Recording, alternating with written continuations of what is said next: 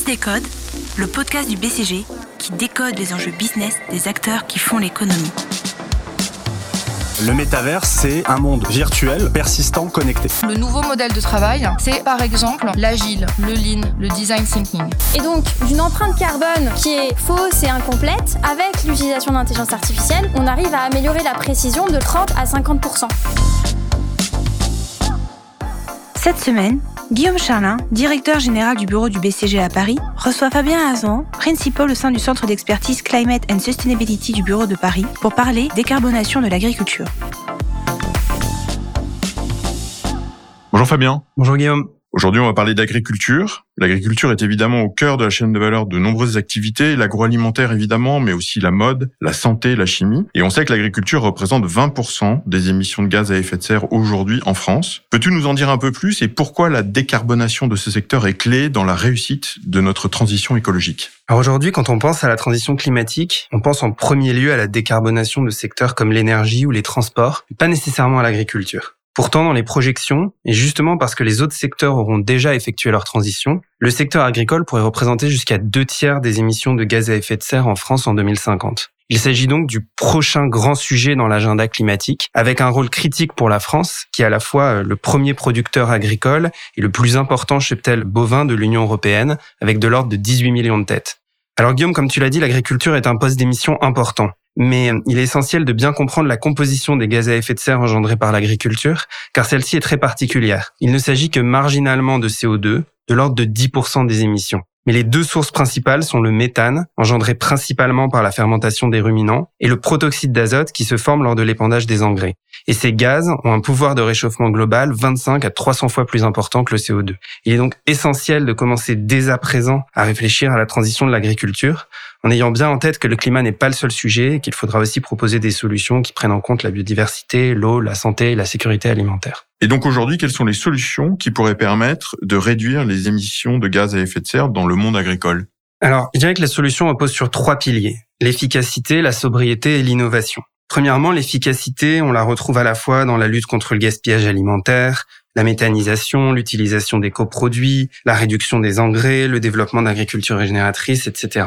L'objectif, c'est de faire évoluer les pratiques dans toute la chaîne de valeur pour mieux utiliser les ressources. Ensuite, il y a la sobriété, qui est davantage entre les mains du régulateur et du consommateur. Réduire la part de viande dans notre alimentation, à la fois pour réduire directement les émissions, mais aussi pour libérer des sols. Car aujourd'hui, plus de 60% des sols agricoles sont destinés à l'alimentation animale. Et libérer une partie de ces sols, c'est un enjeu essentiel pour nous permettre de produire de la biomasse, par exemple pour les biocarburants, mais aussi de stocker du carbone, de protéger les habitats naturels et de continuer à développer les infrastructures comme les voies ferrées. Et enfin, il y a l'innovation dont on aura besoin dans toute la chaîne de valeur, à la fois dans la production agricole, par exemple pour mettre fin à un certain nombre de non-sens environnementaux. Aujourd'hui, jusqu'à 25% de la pêche est destinée à nourrir des poissons d'élevage ou du bétail, ce qui accroît la surpêche et crée une pression insoutenable sur la biodiversité. Les entreprises qui produisent de la nourriture animale à base d'insectes, comme Insect ou Innovafeed, permettent d'apporter une réponse. Et au-delà de la production, l'innovation doit aussi exister dans les recettes, dans l'ingénierie agroalimentaire ou encore dans la distribution, avec de nouveaux modèles qui offriront plus de transparence pour le consommateur final. C'est très inspirant. Et alors, à quoi pourrait ressembler un secteur agricole capable à la fois de nourrir la planète et de diminuer les émissions? Alors, quand on analyse les différents scénarios de transition climatique, deux grandes visions émergent. Une vision centrée sur l'agroécologie et une vision centrée sur les innovations technologiques. D'un côté, nous avons un ensemble de systèmes de production agricole respectueux de l'environnement. Agroforesterie, agriculture régénératrice ou de conservation, agriculture biologique, permaculture, etc. Mais cette transition se fait parfois au détriment d'une partie du rendement. Et donc, pour répondre aux besoins de nourrir la planète, ce scénario implique un certain changement de régime alimentaire, avec moins de viande bovine, plus de protéines végétales, plus de produits locaux. C'est un modèle qui privilégie la sobriété, les cycles courts et qui ne nécessite pas forcément une grande concentration des acteurs.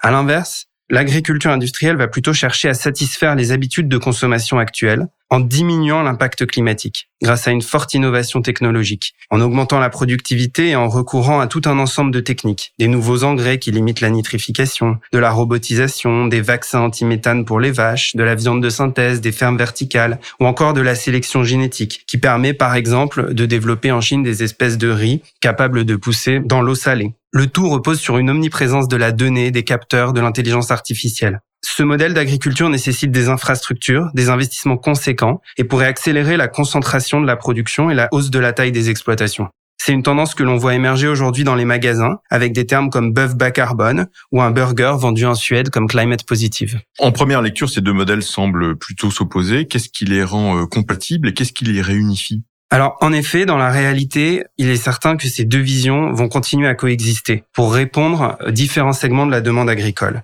Nous aurons besoin d'une diversité de systèmes de production. Et surtout, quel que soit le scénario, on retrouve des invariants, des chantiers sur lesquels l'ensemble du monde agricole doit se pencher. Alors premièrement, il y a l'amélioration des conditions de vie des agriculteurs et de l'image de la profession. Aujourd'hui, c'est une profession mal rémunérée, critiquée, risquée et qui subit de manière croissante le dérèglement climatique. Deuxièmement, il va falloir travailler sur la formation. Un agriculteur sur deux sera à la retraite dans une dizaine d'années si l'on suit les tendances actuelles. Beaucoup ne seront pas remplacés. Et donc l'installation de nouveaux agriculteurs et agricultrices, avec une féminisation à soutenir, à relancer, est un moment fondamental pour orienter les pratiques. Le renouvellement générationnel dans une ferme, c'est le moment où tout est possible. La nouvelle génération doit donc être formée, y compris aux nouvelles technologies. Dans ce contexte, le projet de Xavier Niel, Hectare, qui est un peu l'école 42 de l'agriculture, qui vise à revaloriser le métier d'agriculteur autour de la tech, est un très bon exemple de ce qu'il faut faire. Le troisième sujet critique, c'est le financement. La transition agricole, ça va coûter cher et de nouvelles sources de revenus devront émerger si l'on veut permettre aux agriculteurs de financer leur transition. La valorisation du carbone séquestré dans les sols pourrait y contribuer, mais ne suffira pas en tant que tel à financer cet effort. Enfin, dernier point important, l'évolution des habitudes de consommation. Tous les scénarios sérieux de réduction des émissions impliquent à minima une diversification des espèces cultivées et une baisse de la consommation de certains produits. Et au-delà de l'agroalimentaire, d'autres secteurs, comme le textile, pourraient aussi devoir faire évoluer leur mix de matières premières. Alors, dernière question un peu plus personnelle, Fabien, tu fais partie de notre centre d'expertise Climate and Sustainability. Peux-tu nous dire comment, au BCG, nous accompagnons nos clients sur ces sujets et pourquoi le sujet de l'agriculture est aujourd'hui stratégique pour les entreprises? Alors, c'est vrai qu'intuitivement, on peut se demander pourquoi le BCG se positionne sur le sujet de l'agriculture. En effet, euh, si on simplifie un peu, il y a encore quelques années, la plupart des entreprises abordaient l'agriculture principalement sous l'angle de la politique achat avec pour objectif principal sécuriser les approvisionnements et maîtriser les coûts. Cependant, comme tu le dis, le sujet est devenu stratégique. Nos clients ont besoin de mieux appréhender leur chaîne d'approvisionnement. Ils ont besoin d'identifier de manière précise la source de leurs émissions de gaz à effet de serre pour être capables de les réduire. Mais aussi, il y a aujourd'hui des enjeux de résilience sur la chaîne de valeur qui prennent de plus en plus d'ampleur, avec des crises qui bouleversent les approvisionnements et les prix. Il ne faut pas opposer la transition environnementale et ses enjeux. Au contraire, une agriculture plus écologique est le meilleur moyen de faire face aux événements géopolitiques et climatiques à venir. Merci Fabien. Merci Guillaume. Fils Décode, le podcast du BCG qui décode les enjeux business des acteurs qui font l'économie.